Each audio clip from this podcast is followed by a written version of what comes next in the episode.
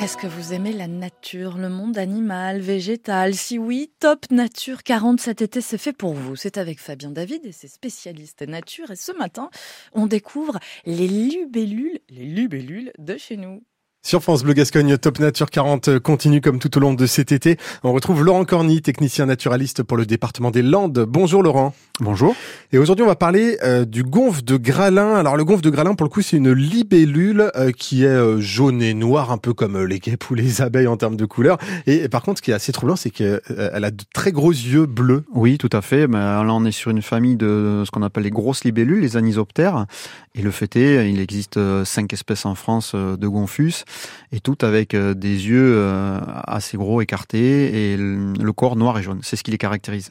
Et alors, euh, comment on reconnaît cette libellule aux autres, cette gonfle de Gralin alors pour distinguer les gonfles, on va identifier principalement les dessins qu'on peut avoir sur le thorax et sur l'abdomen. Et ce qui caractérise un petit peu le gonfle de Gralin, c'est que sur euh, l'abdomen est divisé en plusieurs segments et sur le segment numéro 9, la tache jaune est en forme de verre à pied. C'est ce qui permet un petit peu, c'est l'anecdote qui permet de le caractériser. D'accord, donc si on voit un genre de verre à pied sur l'abdomen, on sait que c'est le gonfle de Gralin qu'on vient d'observer. Ça fait partie des critères d'identification. Il y en a d'autres, mais celui-là est, est, assez particulier. C'est original. Et alors, elle a combien d'abdomen entre autres? Parce que vous nous disiez sur le neuvième abdomen alors l'abdomen est divisé en 10 segments et euh, voilà, on, identifie cette tâche sur le neuvième segment abdominal. Donc l'avant-dernier, euh, cette libellule, vous nous disiez, elle est plus grosse que les autres en particulier, enfin que d'autres espèces de libellules qu'on peut voir? Alors il en existe des plus grosses, mais les gonfus, ce sont des libellules qui font une envergure d'environ 60 cm et la taille de l'abdomen est d'environ 40, 40 mm. Est-ce que cette espèce-là aussi, elle est menacée? Parce que la dernière fois euh, qu'on s'était parlé, on avait parlé d'une autre libellule, euh, j'avais l'impression que son habitat était beaucoup plus vaste. Alors là, en termes de répartition géographique concernant le gonfle de Gralin, oui, on est sur quelque chose, ce qu'on appelle une espèce endémique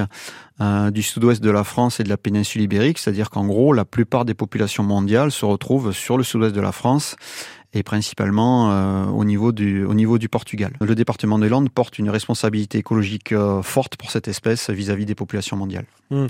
Euh, quels sont les principaux facteurs de risque, on va dire, pour, pour cet animal? Qu'est-ce qui fait qu'un jour cet animal pourrait disparaître?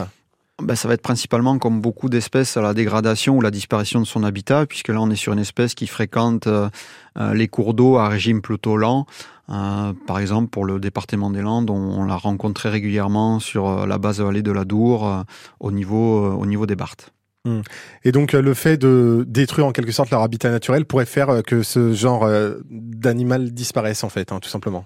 Oui, on pourrait avoir, ben, disons que le changement climatique, le fait est, avec des rivières qui s'encaissent de plus en plus, qu'on qui peuvent pas avoir des, des périodes d'assec un peu importants. Euh, bon, on est sur des, des, périodes un petit peu plus longues, mais euh, des changements d'habitat, oui, pourraient faire disparaître cette espèce. C'était euh, le gonf de Gralin. Merci beaucoup, Laurent Carny. Je rappelle que vous êtes technicien naturaliste au département des Landes. À bientôt, Laurent. Merci à vous. À bientôt. Eh ben voilà, on en sait un petit peu plus sur les libellules ce matin. Je vous raconte pas, enfin je vous l'ai dit tout à l'heure, le temps que j'ai passé l'autre nuit à essayer d'en évacuer une de, de ma chambre. Enfin rien, rien à voir avec les moustiques qui vous envahissent toutes les lignes, les moustiques ou les libellules? Les libellules, évidemment. c'est une autre histoire. Il paraît que quand vous avez des libellules autour de vous, ça veut dire que vous avez un écosystème pas trop mal. Voilà, ça, ce sont des ondits à vérifier ou pas. On aurait pu poser euh, la question à Laurent. Top Nature 40. La chronique des fous de nature revient demain, juste avant vos infos de 6h30.